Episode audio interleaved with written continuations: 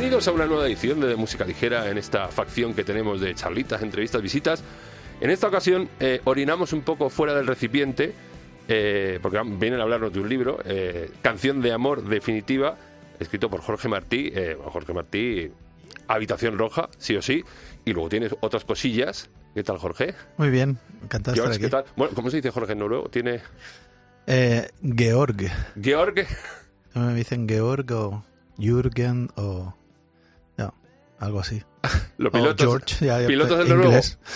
Sí, sí, hablo algo, sí. Que bueno, no te voy a hacer la putada. No, no, pero bueno, hablo, hablo noruego, qué, remedio, ¿no? Eh, de hecho, en su momento me hice un... Fui, fui a un curso, he ido a un par de cursos. Hace muchos años fui a un curso que iba así como un par de días a la semana por la tarde. Y luego en, en Molde, donde vivo ahora, pues tuve que... Cuando me, me convalidé el título de enfermero y tal, pues me, me hice un curso de, de, un año. De, o sea, fui todo el curso, eh, todos los días de de 9 a, a 12, los viernes de 9 a 2. A, clases de, de con un montón de extranjeros, sí. Como todos los idiomas, practicándolo día a día es como se aprende y cómo se mejora, ¿no? Sobre todo, la verdad es que eh, trabajando, ¿no? Cuando me hice, hice, me puse así a hacer prácticas y a trabajar y eh, la verdad es que ahí es donde, donde di un poco el salto cualitativo y lo que pasa es que luego empecé a trabajar por las noches y ya poco hablaba. Decías de que nos salíamos un poco de la temática musical al hablar de un libro, pero es que no es del todo cierto porque este libro está eh, básicamente construido de tus vivencias y tus vivencias son música prácticamente al 100%. Es como la, la banda sonora, decías. Sí, bueno, sí, es un libro, yo creo que es un auto... Alguien me decía que más que una autobiografía era una antibiografía, por el hecho de que que no es muy rockero, ¿no? A lo mejor. Pero, pero bueno, yo creo que sí, que mi vida está ligada a la música, ¿no? Y, al final, pues el libro, eh, pues recorre un, pues toda mi trayectoria vital en paralelo con mi trayectoria musical, ¿no? Yo creo que eso es interesante porque también da muchas claves de, de por qué algunas canciones son como son, de dónde vienen, de dónde, de dónde salen algunas letras. Eh, también creo que se entienden, se contextualizan los discos de, la habitación roja también. Pero sin hacerlo aposta, simplemente con la narrativa. No, no, claro, claro. Eh, no, lo, no, no, es algo premeditado. Es algo de lo que yo me he dado cuenta al, ir escribiendo el libro. Es bastante chulo eso. Y es muy curioso porque en Canción de Amor Definitiva, pues narras tu vida y quieras que no, discurre en paralelo a, a la de mucha gente, coetánea tuya o no, más o menos tú y yo tenemos la misma edad, me pongo yo como ejemplo, a mí lo de los botes de detergente lo de la batería me, ha llegado al alma, porque claro, yo soy batería, empecé con cojines y con tal. Eh, ya te digo, gente... Y luego tambores, tambores de falla. También, mucho corrido. tambores de falla. Como Tom, supongo. No, bueno, cogíamos, eh, pues con un repicador hacíamos la caja, la caja claro. y el, con el otro, con el tambor así como más, hacíamos como el, la especie de bombo, ¿no? Y tocábamos así, tocaba un colega ahí, en plan de los Motaker, ¿no? De la Velvet Underground, pum, una cosa así. ¿Te ha comentado alguien esto de que, de que nos vemos un poco reflejados en el libro, más o menos? Sí, sí, sí.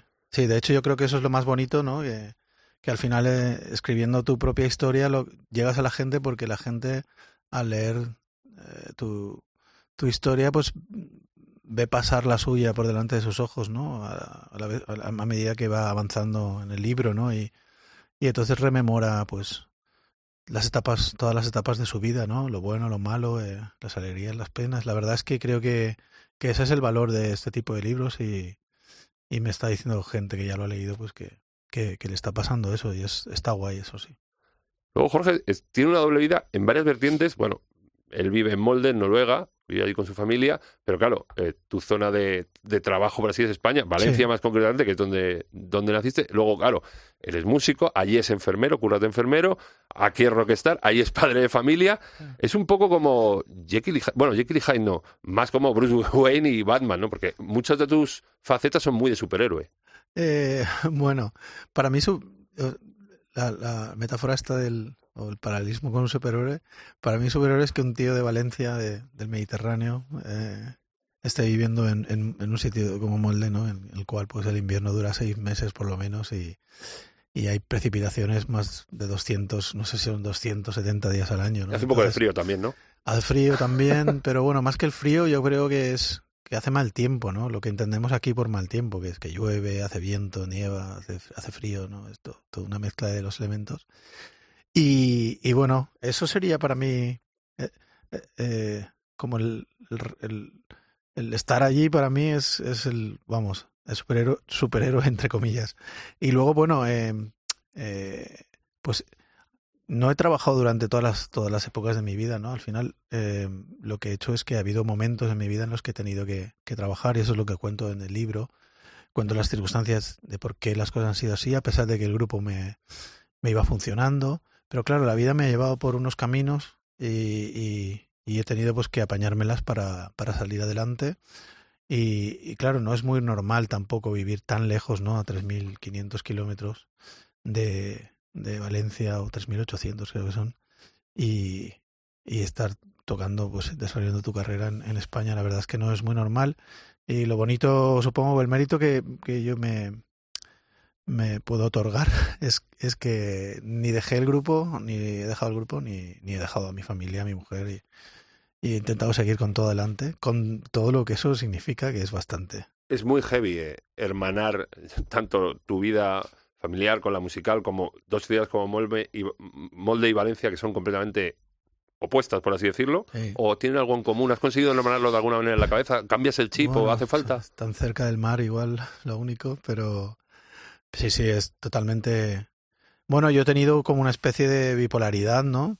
A todos los, a todos los niveles, y eso me ha creado unos conflictos ¿no? personales y, bueno, hay unos grandes contrastes. A veces no hay tiempo de descompresión entre eh, ni de, en la transición de un lugar a otro, entonces es, es, es, ciertamente extraño muchas veces, ¿no? El hecho de estar haciendo una cosa que, bueno, que todos identificábamos con el celebrar la vida, el hedonismo, el disfrute y tal, y luego allí pues una vida como de un perfil mucho más bajo y en contacto con, con enfermedad, con la muerte tal, pues bueno, es, es realmente distinto. Yo supongo que en otras en otras en otras circunstancias vivir allí, pues, pues bueno, si no tuviera un grupo o si mi grupo estuviera allí o si mujer, mi mujer pues tuviera eh, salud, eh, pues no sé, sería, es un buen sitio para vivir, creo yo. Eh, es un poco, a veces, a mí me marca, el clima marca mucho, sí que es cierto que, que, que bueno, no, no hay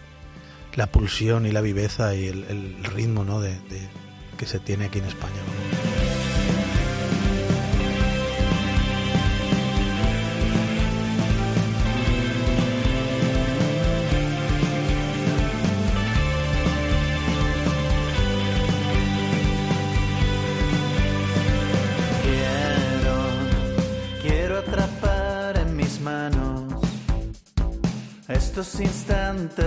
reação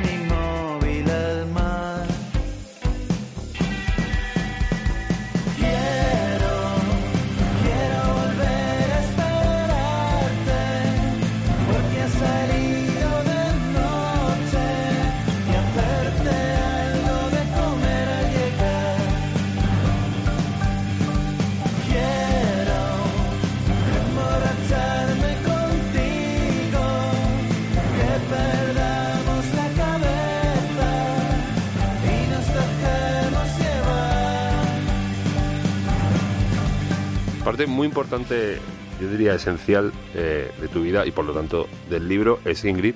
Sí. Eh, hablas de su enfermedad y tal. Te, te, te, cotilleaba mucho lo que escribías. Pues, a ver qué cuentas, a sí, ver qué cuentas. Sí, bueno, sí, bueno, le, le, le, le, le he ido leyendo. No, no todos los últimos capítulos, la verdad es que no, porque han, han sido, pf, eh, no sé, un final ahí como estresante y pf, mucho curro y, y, escribí muchísimo y me ha costado un montón acabar el libro, el, final. Pero, pero sí, iba, íbamos, yo iba, conforme iba terminando el capítulo, los iba trabajando y tal, y cuando más o menos lo tenía listo, creo que está guay, es- está guay para darte cuenta de los errores y ver, ver cómo, si funciona el texto, leerlo en voz alta, leérselo a alguien, ¿no? Y claro, esto lo hacía con mi editora, pero luego a continuación pues yo volvía a, a darle otra vuelta y lo, se, lo le- se lo leía a mi mujer. ¿Y, quién te metía más caña, la editora o tú? Pues ambas, ¿no? Ambas. eh. Pero bueno, la verdad es que he de reconocer que ambas también me, me veían muchas cosas guays y, y bonitas, interesantes y, y que prometía el texto y, y conforme lo, lo iba puliendo, lo más satisfactorio era que, que me reconocían el, el trabajo, ¿no? Eh, Como que, ostras, se nota que te lo has vuelto a, nota que has mirado otra vez, se nota que está cada vez mejor, ¿no? Ese, eso que no sé si lo hacen para, para motivarte, para que no te vengas abajo.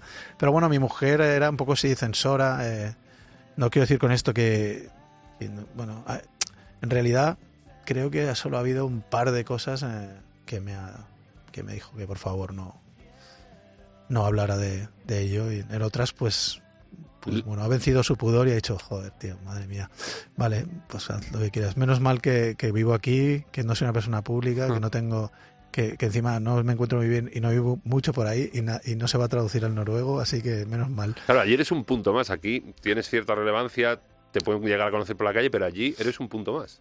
Sí, la verdad es que, claro, yo tengo una vida ahí de perfil muy bajo y anónima y, y tampoco he- eh, salgo mucho eh, por mis, las, nuestras circunstancias. Bueno, es que en Noruega tampoco se sale mucho. Sí, hombre, bueno, yo qué sé, antes vivía en Trondheim, una ciudad universitaria, tenía algún amiguete por ahí que, bueno, sí que salía a veces al cine o, o algún concierto, tal. Ajá. Tampoco demasiado, ¿eh? o sea, pero bueno, el fin de semana ibas al centro, tal, por ahí.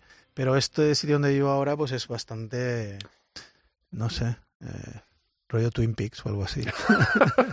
Oye, y yo cuando leía decía, yo me preguntaba, me, me auto, ya te digo, me, me pongo en tu piel y digo, ¿cómo se consigue conciliar todo, todos los saraos que tienes en tu vida, viviendo en otro país, moviéndote aquí para currar? Sí, no, bueno, no, no se consigue. Todavía no lo has conseguido. No, bueno, yo creo que uno lo intenta, intenta llevarlo todo al ampar lo mejor que puede y, y bueno, esto se cuenta en el libro, ¿no? Eh, pues creo que él es, pues bueno, haciendo tramoyas y, y malabares y creo que el libro pues va transmitiendo también esa sensación de vértigo, ¿no? De ir para arriba, para abajo, para arriba, para abajo y hasta que hay un momento en el que en el que la verdad es que me falla la salud y, y todo se desmorona, ¿no? Y hay una especie de catarsis y un replanteamiento de, de todo, ¿no? Eh, hacia el final del libro, ¿no? Es, un- es un poco de, de superación o de supervivencia. Tiene partes ahí. Bueno, definitivamente no es un libro de autoayuda, No, no. eh, es un libro, no sé, de superación, de resiliencia, sí, resistencia. De saltar obstáculos, puede Sí, ser también. su- su- sí, eh, vez de supervivencia, pero, pero bueno, yo creo que, que todas las historias de- personales tienen algo de esto en la vida, Eso ¿no? es. Me refiero que no, no, no me siento eh, extraordinario ni nada de esto, ¿no? Eh, de hecho, una definición que hacían del libro mi- la- el jefe de mi editora era que era extraordinariamente normal, ¿no? Eh, Y, y, y creo que también ahí está el valor, ¿no? De, de, de- Bueno, yo he intentado normalizar lo, lo extraordinario y hacer extraordinario lo normal. Esto, esto casi que me lo voy a apuntar. Apunta, me apunta. No, lo- pero lo- lo- eh, es que el libro es, aparte, es algunas partes naturalidad, la mayoría, y luego hay partes muy desgarradoras. Eh, ¿Te has vaciado completamente? ¿Te hacía falta? ¿Era un poco de autoayuda para ti?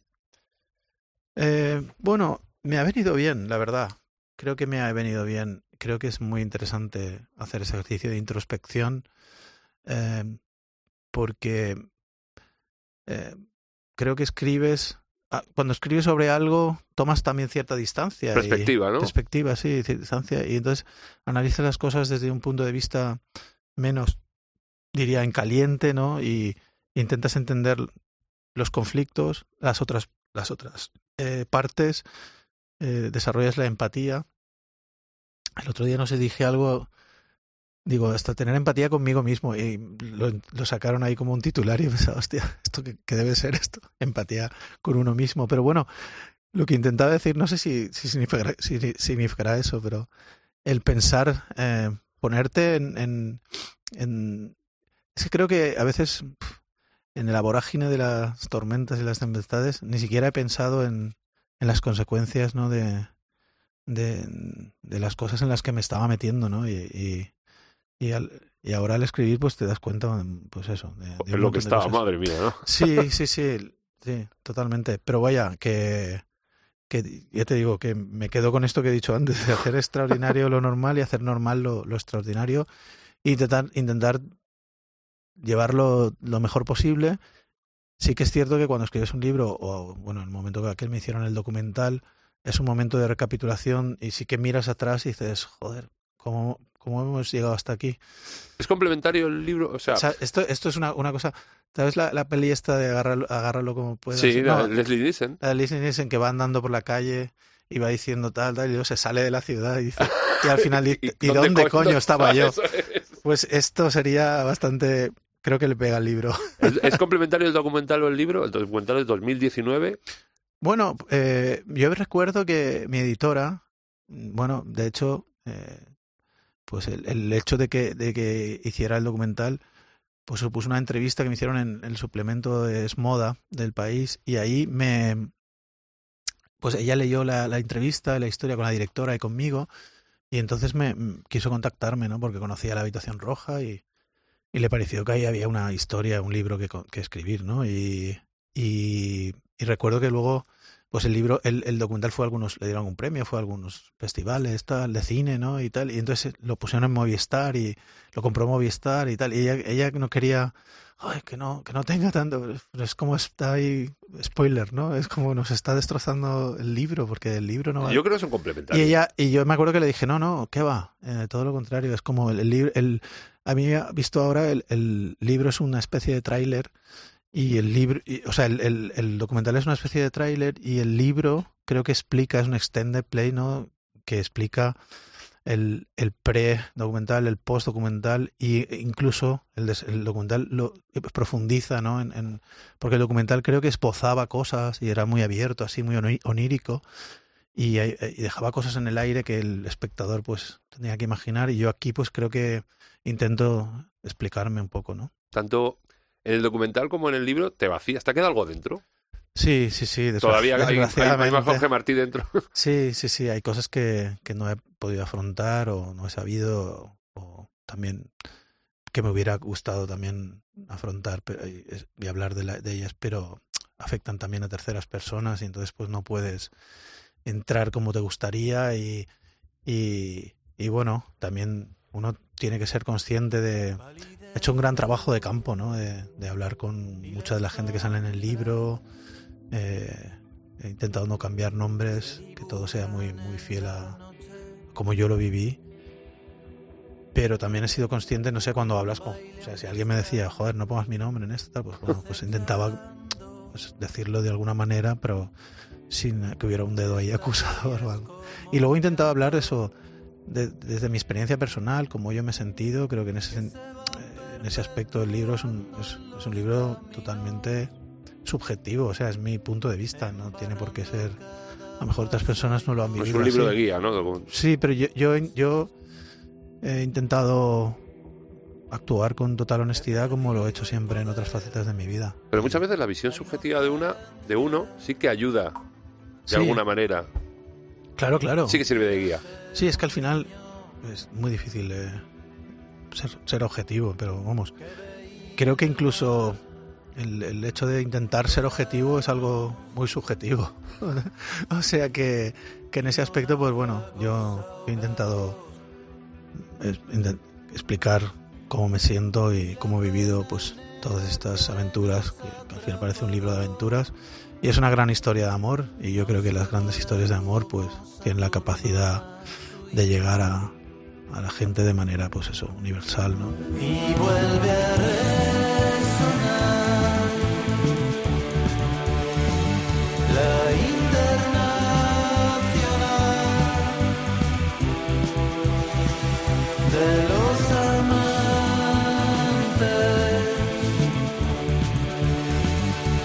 que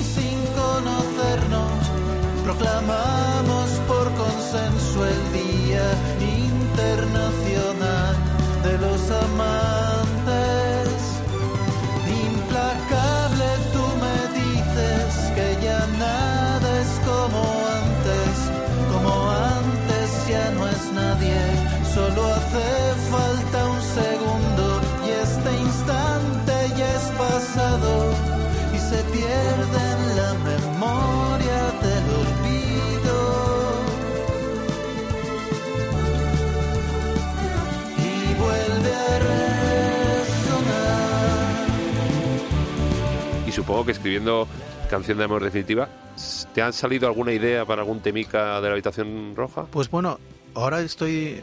Tengo un proyecto en mente y. y- ¿Musicalizarlo el libro a lo mejor? Sí, sí, pero no como la habitación roja, sino como Jorge Martí. Ojo, Tengo ganas, o sea, tengo ganas, no, ya tengo tres o cuatro canciones y lo que, lo que estoy haciendo es una canción por capítulo qué bueno. y entonces la letra de, de, de cada canción pues, pues está basada en el capítulo Como mola. al cual se refiere y, y bueno, tengo tres o cuatro y es bastante chulo porque creo que cuando espero sacarlo los próximos meses o el año el próximo año Sin prisa también, ¿no? Sí, pero creo que le dará una vida extra también al libro y entonces pues cuando alguien oiga las canciones se- verá que tienen esa relación, correlación con, con las historias del libro y, y me parece una cosa chula y quiero hacer algo, hombre, no es un 69 Love Songs de, de Magnetic Fields, ¿no? Pero ese tipo de- de- de- tengo en la cabeza de hacer un- una cosa así, ¿no? De, Los Foo Fighters, no sé, no sé si te lo sabes, hicieron una especie de documental que iban grabando temas Sí. en cada una de las ciudades y luego Sí. sacaban un tema y lo grababan en esa ciudad. sí, de hecho, eh, he estado trabajando,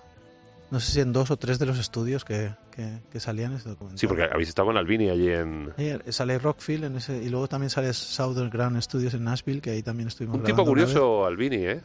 Pues sí, Capaz de ver tres televisiones a la vez con tres programas distintos y sí, sí. se pone su mono ahí. Su mono y luego también pues está leyendo... Me acuerdo que leía The Onion, que es un periódico satírico, tipo el jueves o algo así, aquí, aquí en España.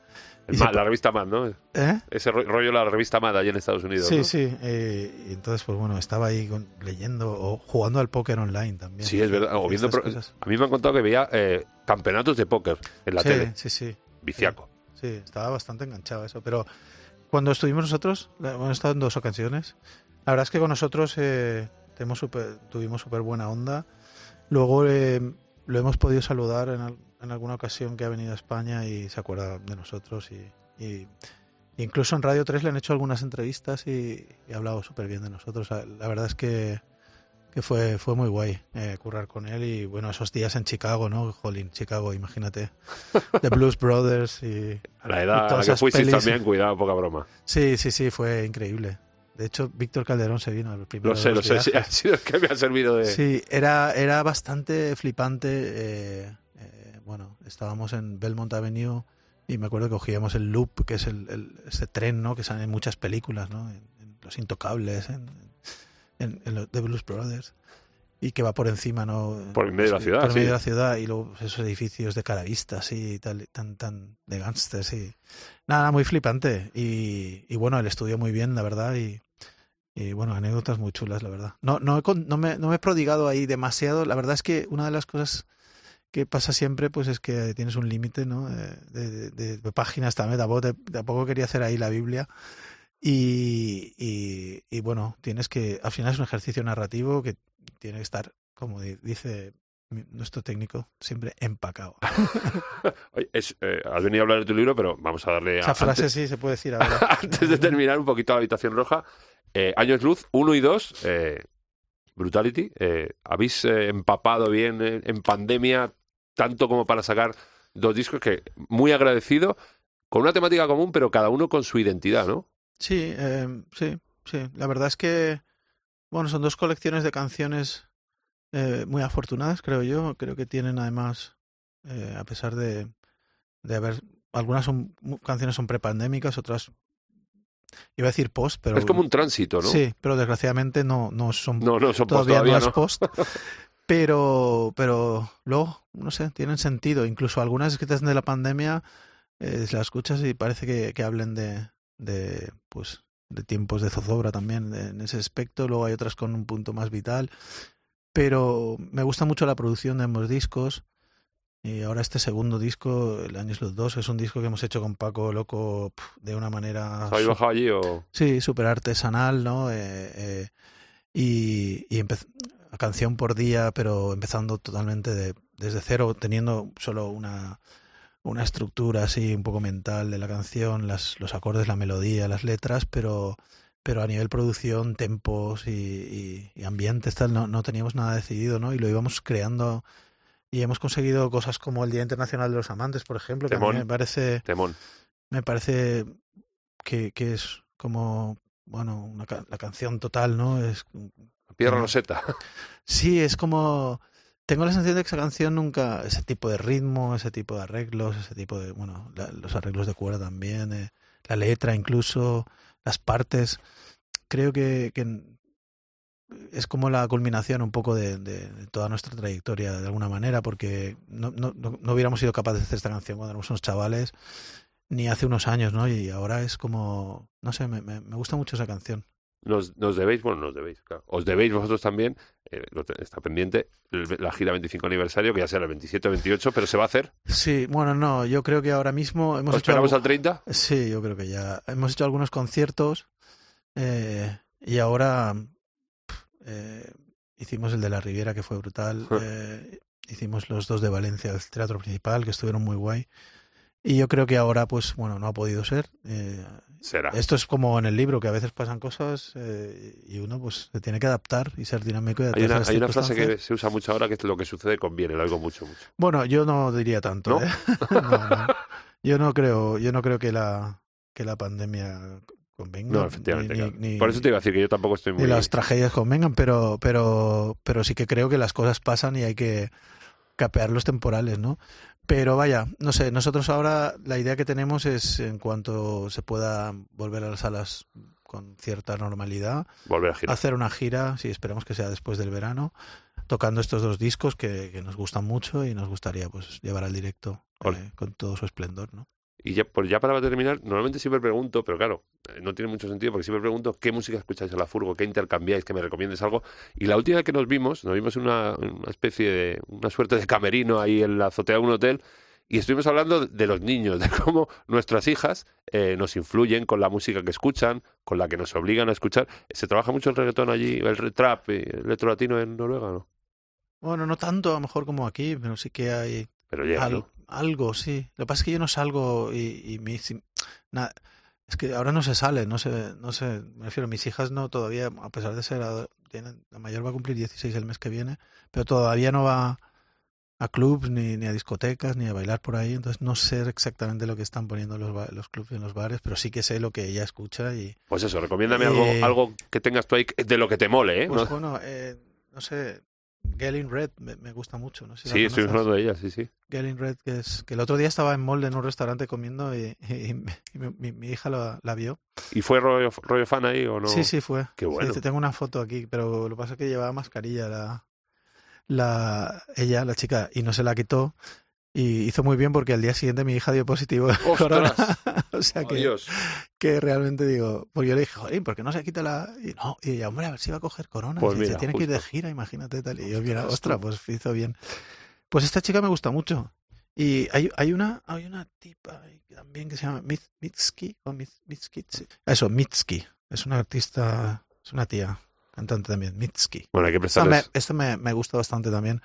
Pero muchas, muchas mujeres, ¿no? Eh, En el libro cuento la, cómo voy con mi hija a un concierto de, de Ariana Grande en Oslo y es una historia así bastante tierna. Sí, lo contaste también en la última vez que estuvimos. Sí. Eh, y, y sí, es verdad. Pues mira, te, te- te conté el libro entero aquella noche. no, no, trocito, trocito. Fue un ratito, pero fue Sí, ratazo increíble como este. Jorge, muchísimas gracias por venir, por traernos el libro. a Esperamos verte encima de un escenario en breve, como de- después de verano. Sí, ¿no? bueno, vamos a estar tocando eh, en Madrid seguro en, en- yo creo que va a ser en mayo, en, en una nueva sala que ahora va, va a tocar la bien querida en esta sala. eh, Ah, sí, lo he visto por ahí anunciado. sí, Sí, ese cartel, pues vamos, vamos a hacer un concierto ahí. Y luego eh, estamos en Fuenlabrada, el concierto que se aplazó del Inverfest, que es el, el día 11, y el día 10 de febrero vamos a estar, eh, de marzo, perdón, y el día 10 de marzo también vamos a estar en, en la- los conciertos ya de las fallas de Valencia, eh, un concierto con Fue el Fandango y Santeiro y los muchachos, que, que, bueno, Qué bueno. promete. Pues nos vemos ahí en algún sitio. Gracias, Jorge. Gracias a vosotros. Un abrazo. Ayer estabas tan ausente y no supe entender que el silencio no para de hablar. pude abrazarte, decirte las palabras adecuadas. No quiero seguir haciéndote sentir así. Estaba perdido en un mar de dudas y tan superado por todos los lados. Quería morirme, quería escaparme